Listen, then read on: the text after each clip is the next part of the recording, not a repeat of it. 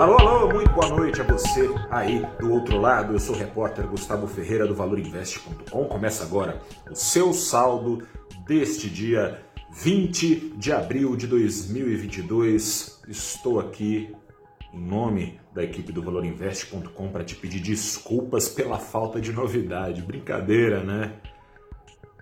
Tem hora que a falta de novidade é positiva, quando tá tudo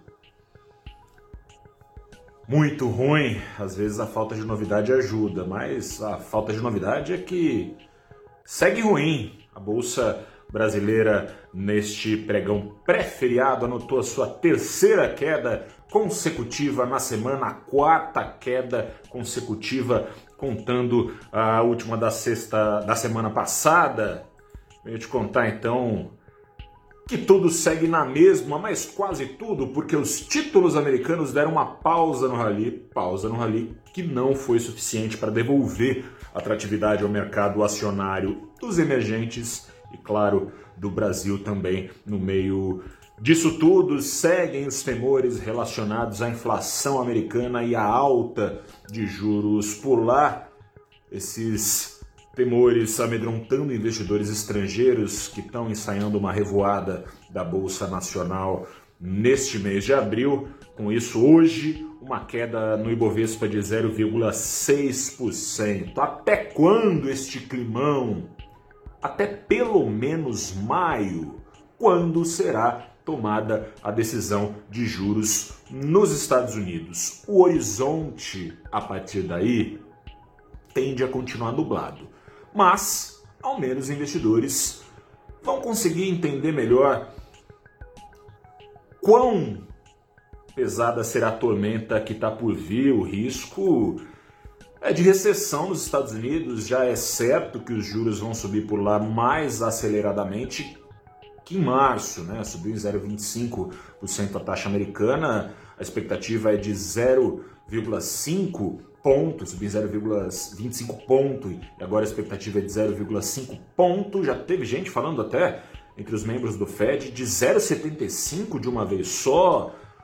Quão acelerada será essa aceleração, com perdão da redundância?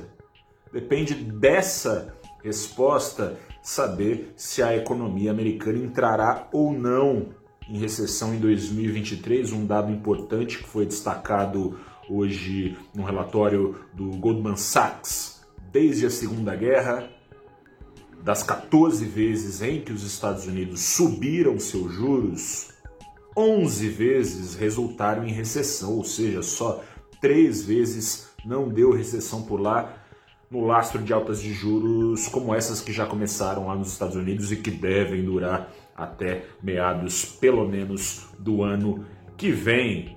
Vai ser regra ou exceção essa vez? É isso que está em dúvida. Investidores, até chegar maio, vão tentando se apegar ao que falam os dirigentes do Fed. Teve dirigente do Fed, do Fed eh, de Chicago, por exemplo, o senhor Evans falando que não, vamos com calma, né? Não vai ser tão pesado assim, vai subir mais aceleradamente, mas nem tanto.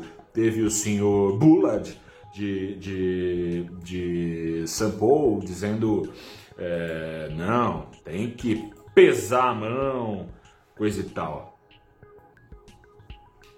Ninguém sabe, a verdade é que ninguém sabe. Maio trará essa solução. No meio disso, investidores estrangeiros ficam em dúvida, sem saber se arriscam ou não arriscam, onde estão relativamente os maiores riscos nas bolsas emergentes. A Bolsa do Brasil pagando esse pato. Hoje teve livro bege, que ao fim e ao cabo também não trouxe novidade nenhuma, né? É, falou lá o livro bege, o que qualquer casa de análise da mais fubeca aqui do Brasil ou qualquer lugar do mundo está falando, que os salários nos Estados Unidos estão subindo demais e assim pressionando via consumo a inflação, porque sobra vaga para pouco trabalhador. Salário é preço, não se esqueça faltando trabalhador, os empregadores acabam subindo os salários, tentando atrair os melhores trabalhadores, mais consumo, mais inflação. Outro dado que todo mundo já sabe de core salteado: inflação está subindo ainda mais por causa da guerra na da Rússia na Ucrânia. Outro dado que todo mundo está falando escreveram lá os dirigentes do Fed que a Covid-19 retomada de lockdowns na China estrangula ainda mais a oferta global. Resumindo, inflação, inflação e mais inflação. Um total de zero novidades à espera de medidas drásticas, necessariamente drásticas, mas que podem trazer efeitos doloridos. Ao menos o dólar, o dólar retomou seu mergulho já que os títulos americanos fizeram uma pausa, né? deixaram de atrair mais dólares ao seu nascedouro.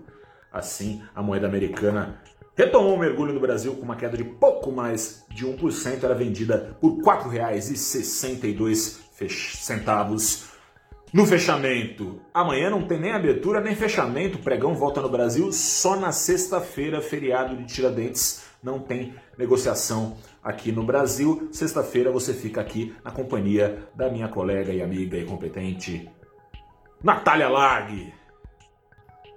Fico por aqui. Volto na segunda-feira.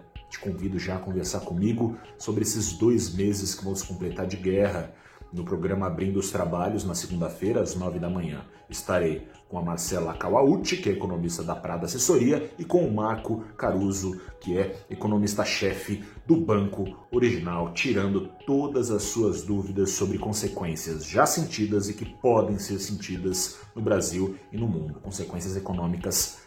Mas é claro, um grande abraço, bom feriado, até a próxima e tchau!